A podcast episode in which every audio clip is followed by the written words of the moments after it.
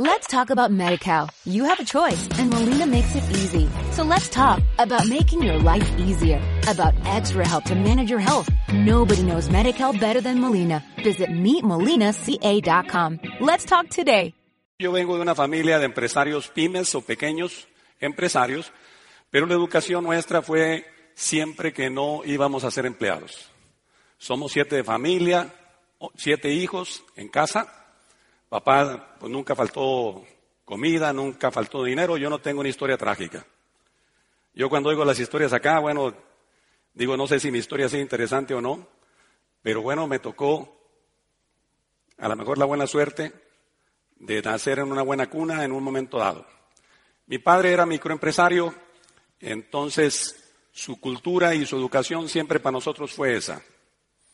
Trabajar para nosotros mismos y Curiosamente nosotros decíamos crear empleos, oportunidades para la gente, se lo decía mi padre, no sabía nada del capitalismo solidario. Mi padre no estudió, estudió nomás hasta primero de secundaria, pero eso fue suficiente para que él se convirtiera en un microempresario y luego tuviera siete hijos y, y nos diera buena educación. Para él era muy importante que nosotros estudiáramos porque él no había estudiado. Entonces, él no había estudiado y ahí pusimos una diapositiva, ahorita les voy a explicar unas pequeñas fotos que quiero compartir con ustedes, pero mi padre no había estudiado y él para él era muy importante que nosotros, sus hijos, estudiáramos, pero nos mandó a, la a las universidades con la mentalidad de que tú puedes hacer lo que quieras, puedes estudiar lo que quieras, pero que tienes que trabajar por tu cuenta y tienes que crear empleos. Eso nos quedó así como algo natural. O sea, para nosotros no había así la mínima perspectiva que yo iba a trabajar para alguien. Cuando yo hice mi residencia en el hospital, era un empleado. Porque como médico residente eres un empleado, nos pagaban aparte un salario mínimo como beca. Y créeme que fui el mejor porque me hicieron jefe de residentes. Pero yo sabía que era temporal, que era algo que tenía que pagar temporalmente y eso me recuerda al negocio. Cuando tienes, como te dijo Susana, bien claro a dónde vas y cuál es el resultado final de la película, lo que tú hagas no tiene importancia, incluso lo disfrutas, porque son experiencias especiales que pasas por ahí. Bueno, terminamos la carrera. Muchos maestros querían que yo me quedara en una ciudad muy industrial como Barcelona en México, se llama Monterrey. Me ofrecían muchas oportunidades de trabajo allí, pero yo quería volver a mi ciudad, a mi pueblo, porque mi padre siempre decía cuando nos quejábamos nosotros como los adolescentes, no sé si te pasó algún día a ti, esta ciudad es bien aburrida, no hay nada que hacer y está bien gacha. Gacha quiere decir fea, es una palabra. ¿Sí? Aquí no hay nada que hacer. Y mi padre decía, ustedes tienen que hacer, ustedes tienen que cambiar, ustedes tienen que hacer la ciudad bonita, porque una ciudad bonita es de gente bonita. Primero se necesita la gente y después se dan los resultados. Primero se necesitan los sueños de las personas para que se puedan crear las cosas. Esa filosofía también nos la metió nuestro padre. Por lo tanto, mi creencia es cuando yo estaba en la ciudad que yo tenía que transformar o poner un granito de arena para que la ciudad fuera mejor. Por eso creamos empresas.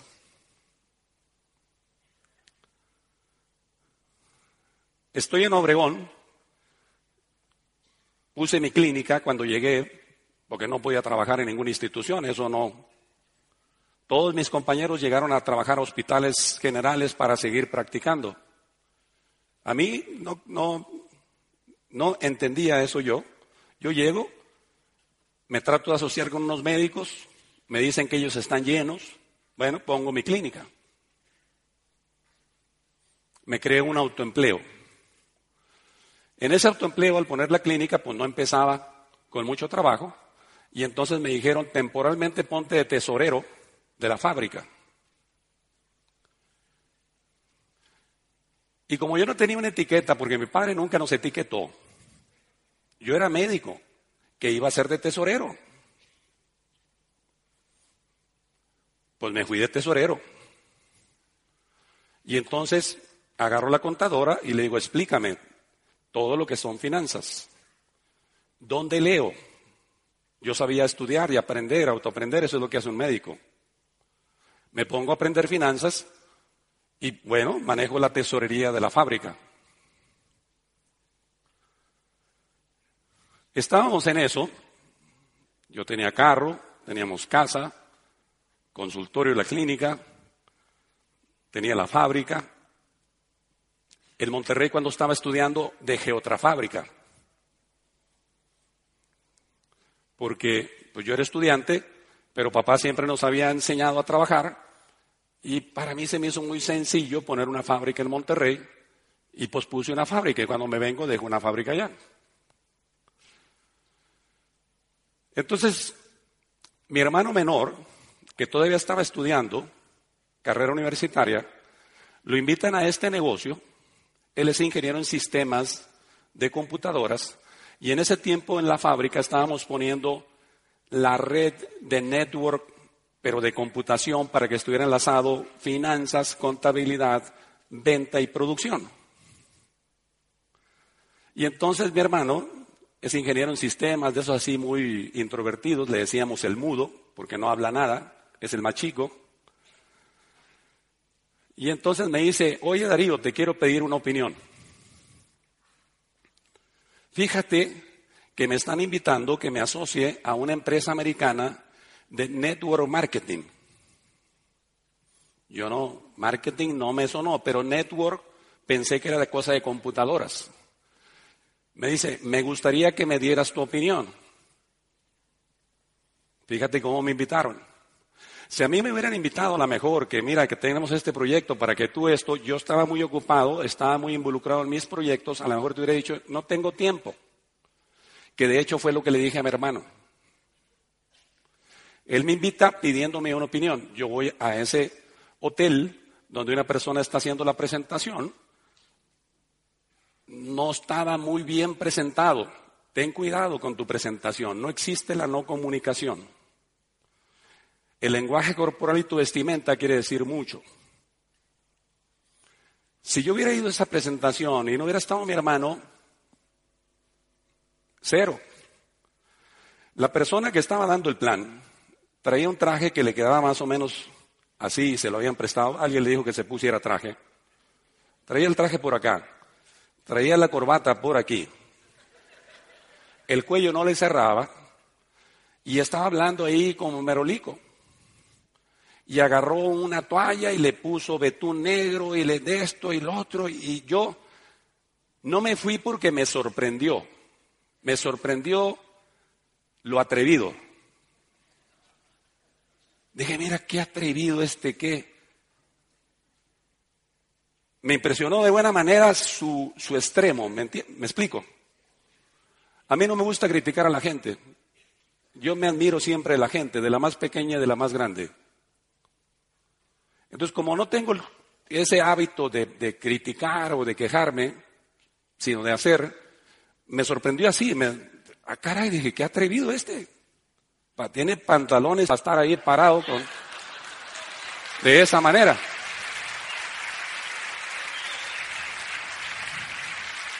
Entonces, ya termina la presentación y ¿qué crees que se me vino a la mente?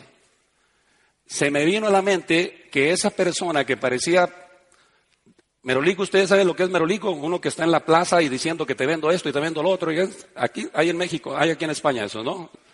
Podríamos decir, no sé, a lo mejor estoy eh, haciendo una ofensa. Sí, sí existe, ¿verdad? Bueno, entonces yo lo que pensé, dije, termina la presentación, se acerca mi hermano y me dice, ¿qué te parece? Y, me quedé pensando, no, no sabía qué decirle, pero a la vez dije, mira, este es el mudo, no sabe vender nada y nosotros queremos que venda, todos somos vendedores en la casa. El mudo no vendía nada. Y yo dije, este merolico le va a enseñar a vender. Y le dije, no, que está fantástico, tú métete. Ahora no tienes nada que perder acá. Creo que eran mil, mil quinientos pesos, ciento cincuenta dólares lo que tenía que invertir. Eso no era problema para nosotros. A lo mejor eso lo gastábamos en una cena. Y luego me dice, no, no, pero no, no entiendes. ¿Cómo que no entiendo? No, me dice, es que hacer este negocio significa que tú te metas conmigo.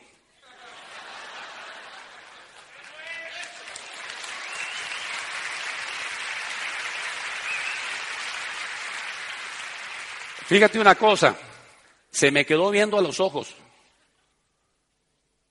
como gatito lastimado.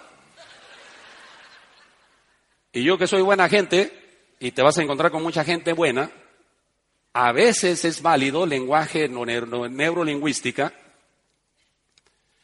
que te diga como gatito lastimado, métete conmigo. No le pude decir que no, para mí no era importante eso. ¿Y, qué tengo que hacer? Me dice, no, pues comprar estos productos. Ah, bueno. Tú ve con mi vieja, así decimos en México las mujeres de buena, como una forma buena, no crean que vieja es malo. O sea, mi vieja es mi vieja, es así con orgullo, es decir. ¿Ok? A lo mejor ustedes dicen mi mujer, es una mejor palabra, mi mujer. Entonces, bueno, pero estamos hablando en mexicano, así es que lo decir mi vieja. ¿Ok? Entonces, yo le dije, ve con mi vieja que te compre todo lo que tú vendes. Llego a la casa, ya les platico Laura que estaba en el consultorio, la fábrica, una cadena de siete tiendas en distintos dos estados, estaba el proyecto del hospital, la maternidad, tenía muchas cosas en el asador, la fábrica de Monterrey, ¿Tú crees que yo pensaba que yo tenía tiempo para hacer algo? Estaba teniendo problemas con ellas, pero también rumbo camino a la casa dije, ya habíamos tenido dos, tres discusiones. Se enojaba porque yo estaba con el proyecto de la maternidad trabajando los domingos. Y como todas las mujeres son no lógicas, son emocionales, ella decía, pero ¿para qué tanto? Yo decía que tengo que hacer un hospital para darte mejor vida. decía, no, mentiras. Eres tú nomás lo que quieres, más dinero, más dinero. No entienden las mujeres. Yo no quería, honestamente, hacer el hospital para más dinero, más dinero. Yo quería hacer un hospital para contribuir a mi ciudad. Generamos 150 plazas de trabajo ahí. Pero a veces no podemos comunicarnos bien. Ella quería que yo estuviera en casa, que yo me estaba perdiendo de cosas importantes de la vida.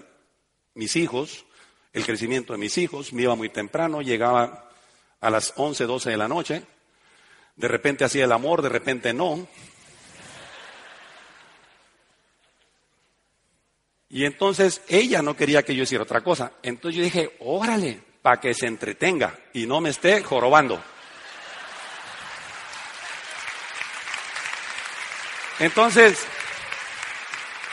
yo llego a casa y le digo, Laura, que mi hermano tiene un negocio de unos productos gringos, así le decimos allá, gringos, unos productos gringos pero muy buenos, y que ahora los está vendiendo, tú cómprale todo lo que venda para que lo ayudes. Así le dije. Ya me olvidé del asunto. Laura yo creo que ya les contó que fueron formalmente a hacer una cita con ella, el de la corbatita así, se había aprendido, fíjate qué interesante, muy bien los pasos del sistema, cómo hacer una inscripción. ¿Ya lo platicaste? Porque estaba haciendo la presentación y bueno. Entonces llega y, le hicieron la, formalmente, le entregaron los cassettes, le dijeron lo que tenía que hacer, lo que se tiene que hacer en una inscripción. Laura me habla por teléfono y me dice que está aquí tu hermano con un señor que dicen que un negocio que yo tengo que firmar. Era muy común que yo le llevara escrituras, firma estos papeles, firma estas acciones, firma esto. Es más, todo está a su nombre. Si me, a lo mejor por eso no me he divorciado, porque todo lo que hemos hecho lo puse a su nombre. Me tiene agarrado de abajo. Total. Ella dijo, pues otra cosa igual, pues le firma, que le firma, ¿no? Ahí. Y ya pasó como una semana, ella oía los cassettes en aquel entonces, y yo me acuerdo que llegaba y ella estaba oyendo cassettes, y yo llegaba y yo sarcásticamente o, así como me decía ella, oye, fíjate que esto, que el otro, que emocionada ella por los cassettes. Y yo le decía, sí, de veras, wow, muy bien, qué bueno, tú, tú échale para adelante. Así es, así son los negocios, tú, tú échale para adelante. Total que como a las semana o diez días, porque le dieron buen seguimiento, le dicen, vamos a hacer una reunión. Compró los productos e hicieron una reunión. ¿A quién crees que invitó a la reunión? A mis socios y a mis amigos. Le dijeron que invitaran a los más picudos. No le dijeron que invitara a sus amigas del café. El que había aprendido el, el, plan, el que le había escrito, le dijo, ¿quiénes son los mejores empresarios que tú conoces que pudieran hacer un negocio a nivel nacional? Pues Laura empezó, pues el banquero que financia a mi esposo, el socio que está asociado en esta empresa, el otro socio, el otro compadre, a todos mis amigos empresarios. Y que me hable que me dice, pasado mañana tenemos una reunión en casa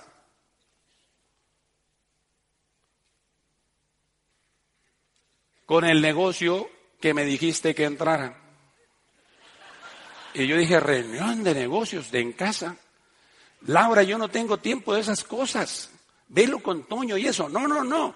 Que invité al banquero, que invité a este, que se me cayeron los calzones.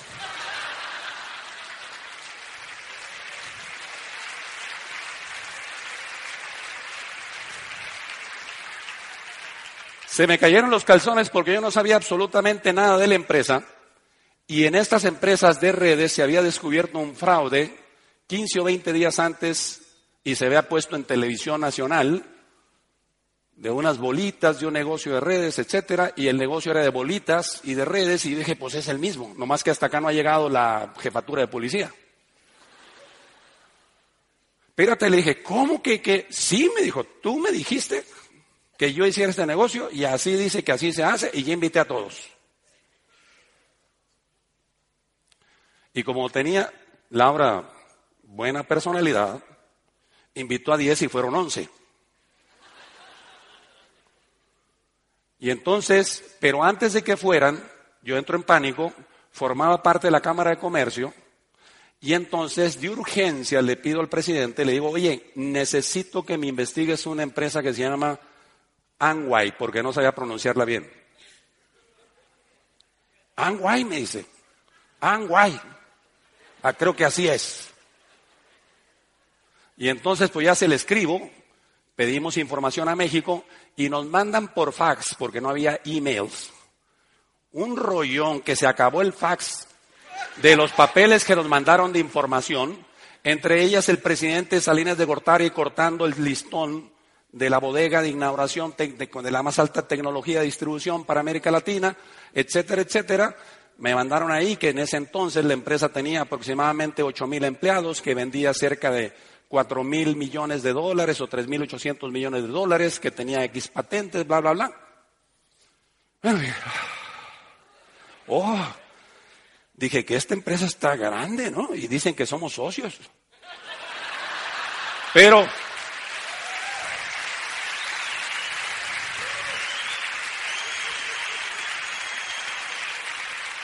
Pero entonces viene lo más interesante.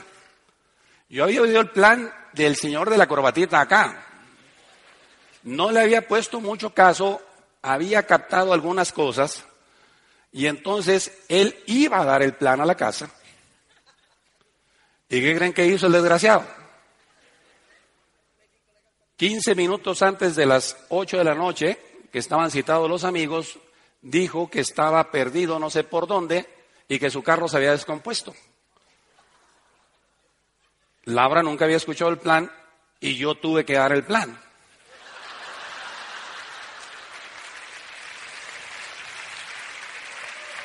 Yo me acordé un poco de la introducción ahí y entonces que empiezo y, y pues digo, bueno, ustedes son socios míos en muchas empresas, o yo he descubierto una mina de oro que me he metido en una empresa de unos gringos multimillonarios que se están expandiendo por todo el mundo y dicen que nos vamos a volver ricos todos. Y yo me asocié con ellos y bueno, pues yo quiero compartir con ustedes este proyecto para que ustedes se asocien conmigo. Lo que me queda ridículo es que se requieren 150 dólares para hacerse socio, como que se me hace que nos están haciendo tontos. Así fue mi plan. Yo creo que hay que meterle más lana aquí para comprar más acciones, para poder estar en la junta directiva, digo yo. ¿Eh?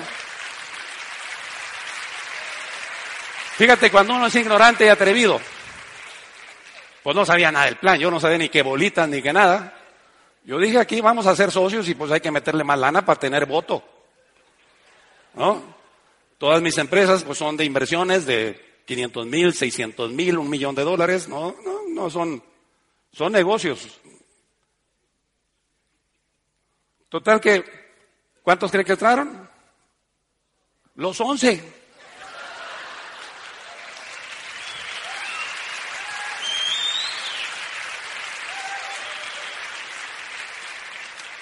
Empezamos el negocio, yo sin sistema, Labra con un poquito de sistema, y cuando no tiene sistema, peligro.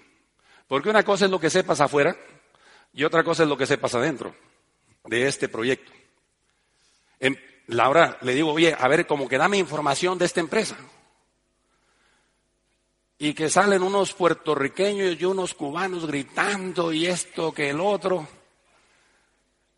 y me entregan un cassette de Luis Costa que gritaba con Cristina ahí contando la historia. Yo dije, creo...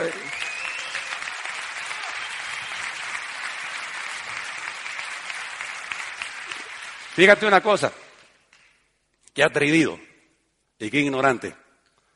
Escucho la información, se me hace muy buena, está fuera de mis paradigmas. En las reuniones de negocios que yo no voy, nadie grita. Nadie aplaude tanto. Las asesorías que yo pago me cuestan 1.500, 2.500, 4.000 dólares por asesoría financiera, fiscal, estratégica, de expansión de negocios. Ahorita tengo un negocio que invertimos un millón de dólares y que anda tambaleándose, pagamos una investigación de mercado de más de 5 mil dólares. Y tú vienes a este proyecto por 200 euros, a lo mejor 300 euros. Tienes que saber invertir en ti. Mi padre siempre dijo, lo que no sepas, preguntas a uno experto. Yo nunca he tenido problema para preguntar. Agarro los cassettes, se me hace buena la información y digo, oye, esto está muy bueno, pero lo tenemos que hacer profesional, chico. Tanto grito y tanto desmar y tanto aplauso, no, no, no. Esto tiene que ser bien, modulado, que así con voz normalita, que se oiga bien. ¿eh? Qué ignorante. Yo sé que tú también de repente no te va a gustar un audio. A lo mejor te va a molestar un gritón, a lo mejor te va a molestar un mexicano, te va a molestar un holandés o un chino o lo que tú quieras. Pero si está hablando, quiere decir que hizo algo para, para poder hablar en primer lugar y segundo te está entregando lo mejor de él. Cada orador que se pasa acá a veces no tiene las palabras para poder conectar contigo, pero trata de encontrar la esencia, no te fijes en tonterías.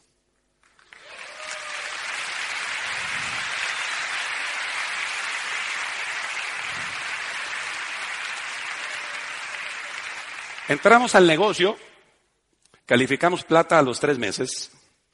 Estábamos en plata a los tres meses, como les dijo Laura, del primer mes empezamos a ganar dinero. Me sorprendió. Yo no sé si tú eres financiero, pero si tú tienes un millón de euros en el banco, me, creo que estoy enterado que la tasa LIBOR está como al 1.6, 1.7 de interés. Quiere decir que un millón de euros te viene dejando aproximadamente como 1.800 o 2.000 euros mensuales de interés. Te tienes que dar cuenta de que si con este negocio tú puedes ganar 1.500 o 2.000 euros, equivale a que tengas un negocio de un millón de euros. Trata de pensar financieramente.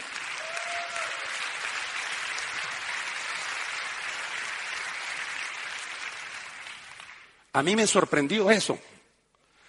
Me dijeron que no podía invertir, que tenía que comprar productos. Yo decía, no, yo quiero comprar acciones. No, no cotiza en la bolsa. porque yo tengo acciones de varias empresas mexicanas grandes, entre ellas Bimbo. Una de las cosas aquí pensaba que Bimbo era de España, pero Bimbo es mexicana, con mucho orgullo, la compañía más grande del mundo en pan. Pues los tenemos gorditos. Entonces yo tengo acciones de Bimbo, tengo acciones de Cemex, que también acá está en España. Tengo algunas acciones de empresas internacionales. Tengo acciones de BBW. Porque tienes que poner tu dinero en otros instrumentos, pero tienes que tener cuidado, tienes que saber hacerlo, porque las acciones es como un casino. Hay que tener precaución. Eso no lo vayas a hacer porque yo te lo estoy diciendo.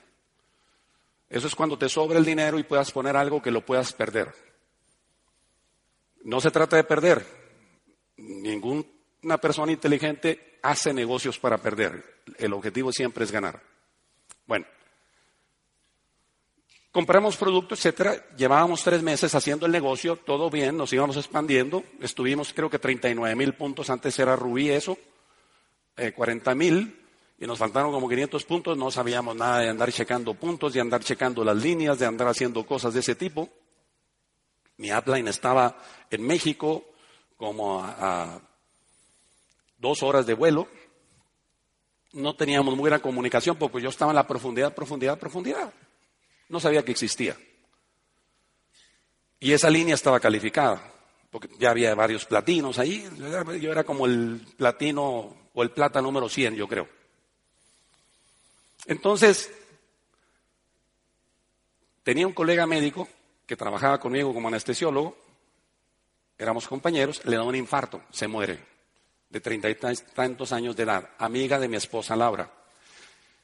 Y ya que se muere, cuando se muere alguien cercano a ti siempre te sorprende, te, te da tristeza, te compadeces de la gente, pero aparte te enteras que él cuatro meses tenía en crisis y no había pagado la mensualidad de su departamentito chiquito que había comprado. Y cuando no pagas más de tres meses, el seguro de vida no procede a pagar la deuda. Y eso le pasó a ella. Entonces, ya fuimos al velorio, la seguimos visitando en sus condolencias, tratando de apoyarla. Y cuando ya tenía como un mes y medio de la cuestión del velorio, le digo, Linda, cuando tú estés lista, creo que hay una oportunidad muy buena para ti porque ya no sabes hacer nada, donde tú te podías entretener y creo que ganar algo con lo que tú pudieras vivir mejor. Y me dice, no, vale, ya estoy lista porque me quiero entretener. No duermo en las noches, me duele todo, pero duele todo el cerebro, el corazón y todo lo que pasa cuando una persona pierde un ser querido. Empezamos a trabajar con ella y una vez me habla que su hermano hacía una reunión en la casa de Linda, que si yo podía ir a dar el plan porque iban a ir tres ingenieros. Claro que sí, yo voy para allá. Llego ahí, me encuentro a tres ingenieros, un güerito de ojos verdes, de sonrisa grandota, están ahí sentados, empiezo a dar el plan y empiezan a, como a estar sarcásticos, sarcásticos eh, así como burlones. Pues estaban muy burlones. Yo soy medio caliente cuando las cosas son injustas. Soy colérico, ya se habrán dado cuenta. Y entonces, que le digo, a ver, ¿tú cuánto ganas? Y luego me dice uno, no, pues que yo gano 800 dólares. Pues le voy a poner en dólares para que más o menos entiendan. 800 dólares. ¿Y tú cuánto ganas? No, pues yo también como 850. ¿Y tú? No, pues también como 900, como que le fueron subiendo. Le digo, coño, eso me lo gano en una hora yo. ¿No? Aquí estoy yo con ustedes compartiendo una, un proyecto a mí me gustaría que pensaran qué va a ser de su vida con esa miseria que están ganando. Me, puse colérico, me salió lo, lo rabioso. ¿No? Y yo quiero compartir algo serio aquí, no estoy para perder el tiempo. Así es que quiero que me digan, y yo no sé si los impresioné, o fui muy impresivo, sé una palabra, ¿verdad? Y, fui muy impresivo y entonces le dije, ¿y qué es lo que quieres hacer con tu vida si ganaras cinco veces lo que ganas? Y se quedaron así serios. Y entonces, pues pusieron atención. De los tres, nomás uno entró. Ese güerito agarró su carro, listo para empezar. Ahí teníamos kit, nosotros estábamos plan para auspiciar, no plan para estar platicando. Yo llevaba el kit, llevaba el kit de inicio de productos y le dije, órale, aquí hay que entrar, 1500 pesos, para que se haga usted mi socio. Yo era empresario, yo, yo, al que no trabajaba yo lo corría. Así eso estoy acostumbrado yo. No podía yo, oye tú, oye, a ver, somos socios campeón. O te mueves o cortamos la sociedad, punto y se acabó. ¿No? Yo estaba acostumbrado a decir, haga esto, se hace esto. No hace esto, una advertencia. No lo vuelve a hacer, que le vaya bien. Ese güerito fue rumbo a su casa y dice que cuando iba manejando a su casa, dijo, en la torre, ¿en qué me metí? Ya se andaba desauspiciando.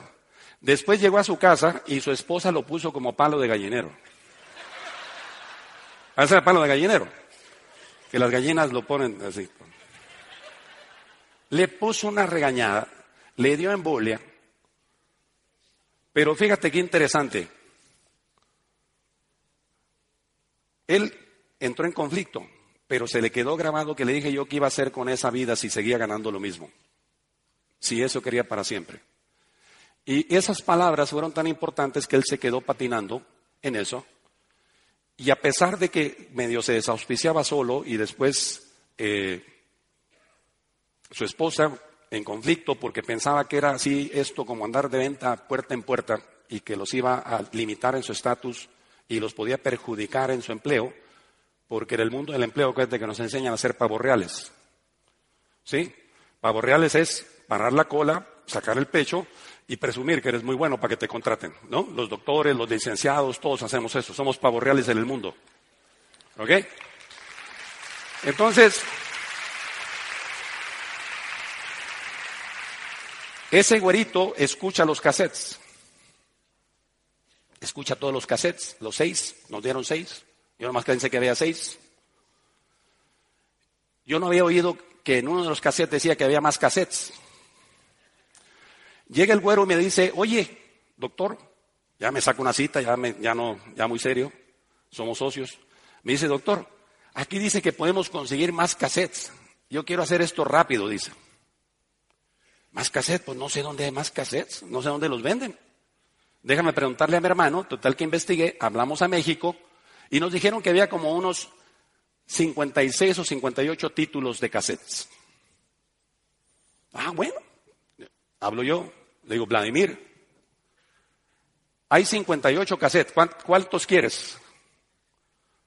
Me dice, no, pues pídeme los 58. Te vas a encontrar un downline así. Yo digo, vale, te pido los 58 cassettes. Y entonces que hablo con mi hermano y le digo, oye, que me dé 58 cassettes, uno de cada uno. Uno de cada uno. No, no, espérate, espérate. Este güey va a saber más que yo. Güey es así como amigo. ¿Sí? No vayan a pensar que es malo. Así como decimos con un amigo, oye, güey, ¿qué pasó acá en México? Mexicano eso.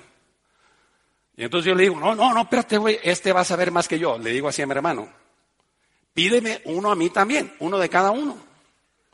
Y pedimos 58 para él, 58 para mí y pedimos tres o cuatro libros. El primer libro que me llegó de esos era el, venía en el, en el paquete La magia de pensar en grande y después pedimos el Piense y hágase rico. Y bueno, llegaron esos cassettes, nos pusimos una en digitalizada de cassettes. Ahí más o menos como que me emocioné, pero sin saber qué rollo. Y empezamos entonces a correr este negocio mi enfoque era ayudar a Vladimir porque decía que había que ayudar, ayudar, ayudar.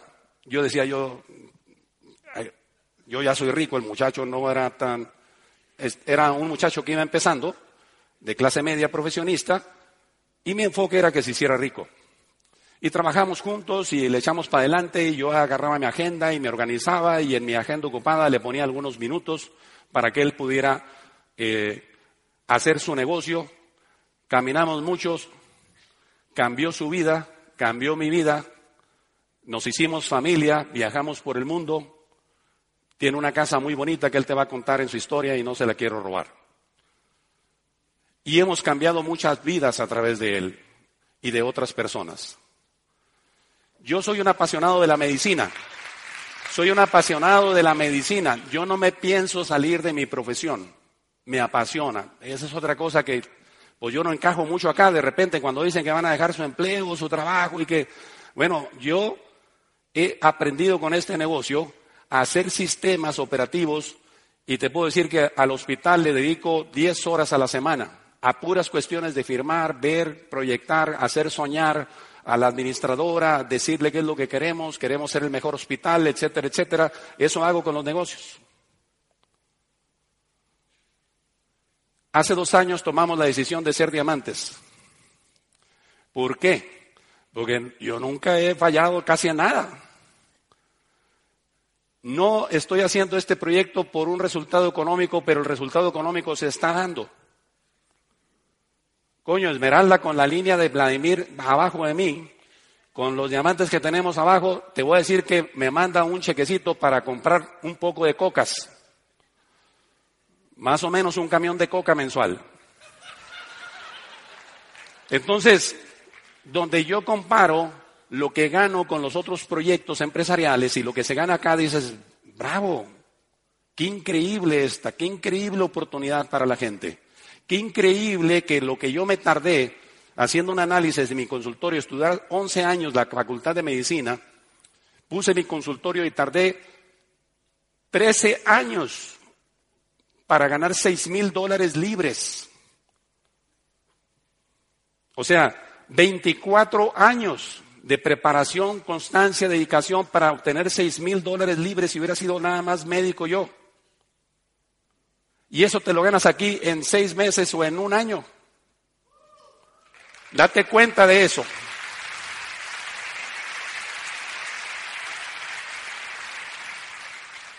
La vida ha sido maravillosa. Me impresiona este proyecto. Yo en la maternidad, en 25 años que tiene el hospital la maternidad, no he podido hacer rico a ninguno de mis empleados. Los he invitado al proyecto y muchos están anquilosados como el elefante. No, yo no soy bueno para eso. Ay, doctor, usted es muy empresario. Ay, doctor, usted hace muchas cosas. Usted sí, yo no. A mí también me dicen que no. Hace dos años tomamos la decisión de ser diamantes. ¿Qué crees que ha sido fácil? Para mí ha sido muy difícil porque estoy muy ocupado. De hecho, a mí no me gusta viajar. Y quizá no me gusta viajar porque como que estoy muy atorado ahí con los proyectos de empresa y todo, pero para mí siempre es estar, los días son maravillosos. Yo no me canso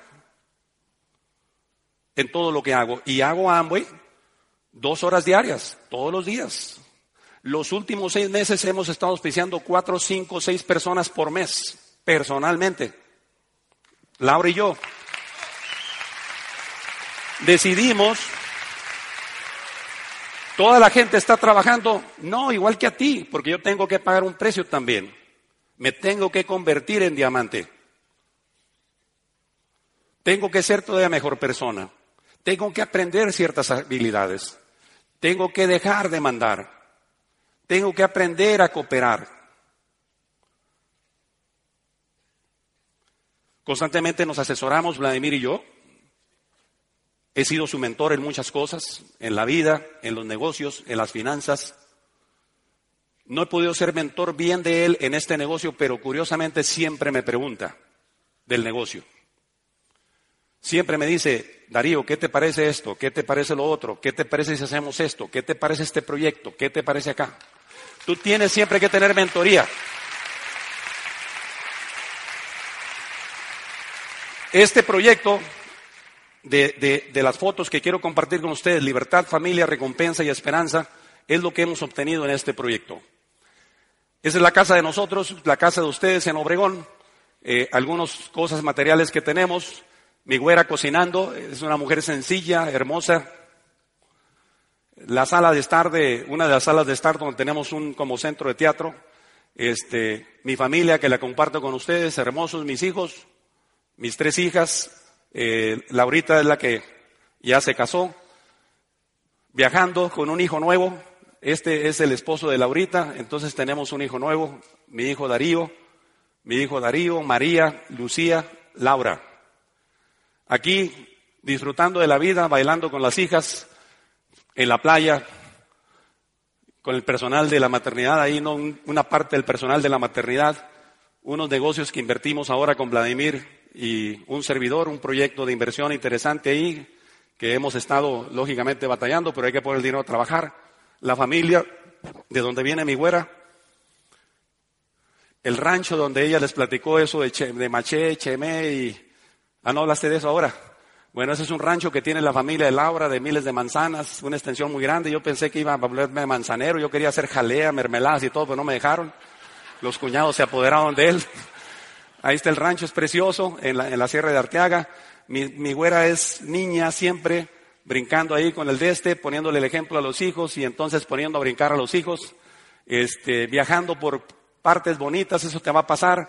El año pasado yo dije, a ver, que este negocio me dé algo para poder presumir, dije, lo que gane con un bono que me den, me quiero comprar un carrito, y como cantaba yo la canción, de repente no me la quería comprar porque soy económico, el Mercedes, entonces dije, no, me tengo que comprar uno porque si no, no se me quita lo, lo económico reconocimientos, este, cantos de victoria. Ahora que fuimos a Esmeralda, les comparto mi hija Laurita saliendo ahí para su boda, soñando con los, con los socios, yendo a ferias, eh, lógicamente ayudando, colaborando con ustedes, viajando, nos vamos a encontrar con ustedes en las playas del mundo, este, compartiendo momentos fantásticos de familia. Y él es Sebastián, nomás que no le gustan las fotos, se tapó la cara, el hijo de Vladi aquí con Susi, mis hijas, sus amigas, este, siempre disfrutando en la casa de playa, en esa alberca que ves así para rabita y se ve el sol allá y se ve el mar, este, conociendo y haciendo nuevas amistades por el mundo. Las mujeres como son, tomándoles fotos divertidas, no se dieron cuenta que yo les tomaba la foto cuando ellas se estaban divirtiendo. Este, Carlos Eduardo y Claudia que los conocen, Hemos hecho una gran amistad. Eh, son momentos especiales con los que tú vas a convivir ahí en Chicago. Hemos coincidido en algunos viajes este, de conferencias. Otros amigos, otros amigos, volando por las nubes, llegando ahí a Brasil, otros diamantes de nuestros grupos, en Iguazú, este, y como se dan a dar cuenta, Vladimir y muchas gentes forman parte de nuestra familia. Este, se me quedó la otra presentación, yo quería poner unas fotos que tenemos con, con vos.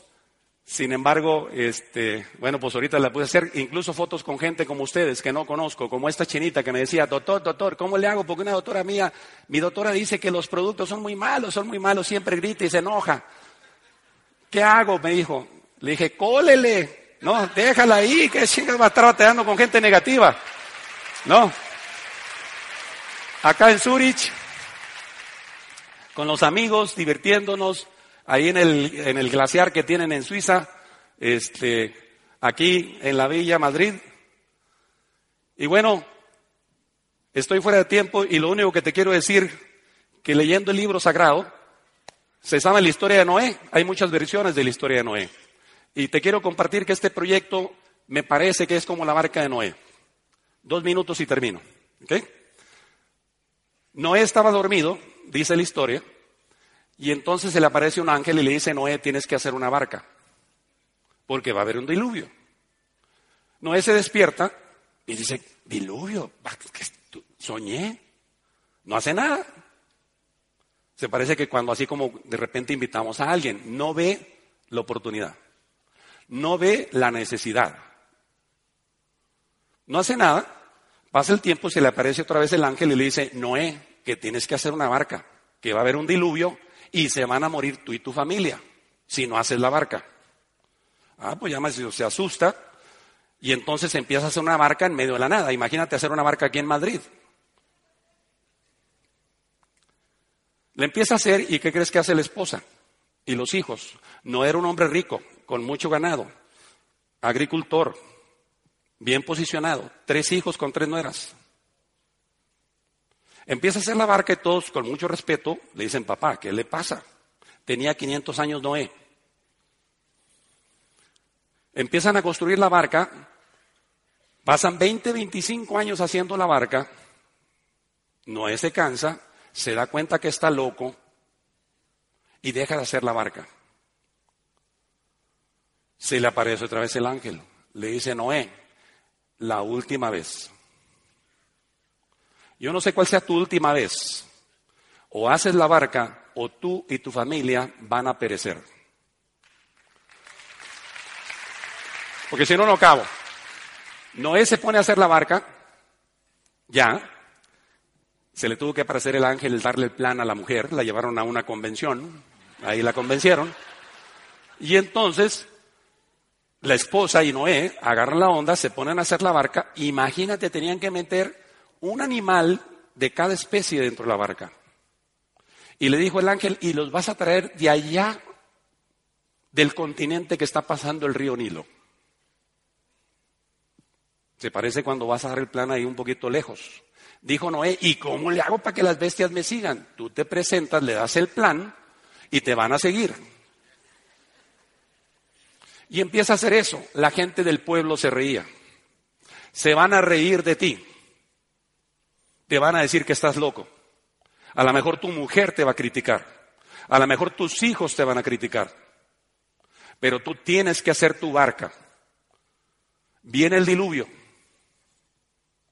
En todas las historias del libro sagrado, alguien se tiene que morir y luego resucitar o renacer a una nueva vida. En el diluvio, Noé pasa el diluvio de 40 días y 40 noches sin llover significa que tenía que estar encerrado, pensando, meditando. Estaban solos ya en el mundo. Después tardaron un año para que la barca llegara a destino.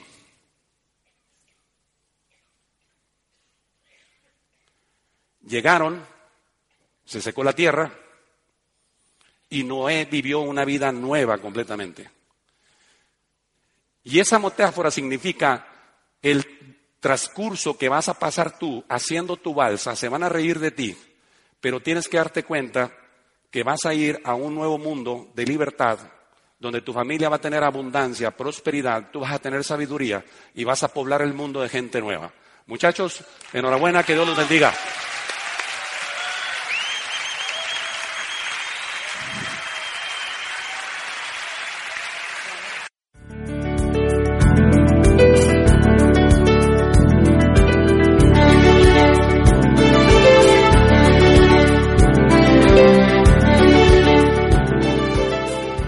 Gracias por seleccionar este programa de audio. Sinceramente deseamos que la información presentada en esta serie le asista en el desarrollo de su negocio. Mientras que nadie pueda garantizarle un resultado particular, muchos han probado que las ideas presentadas aquí son valiosas en la realización de sus metas y sueños. Este es un programa de Cum Laude 21 con derechos de autor. La compra de este material es opcional y se prohíbe su reproducción. Todos los derechos están reservados. Este material es independiente de Amway.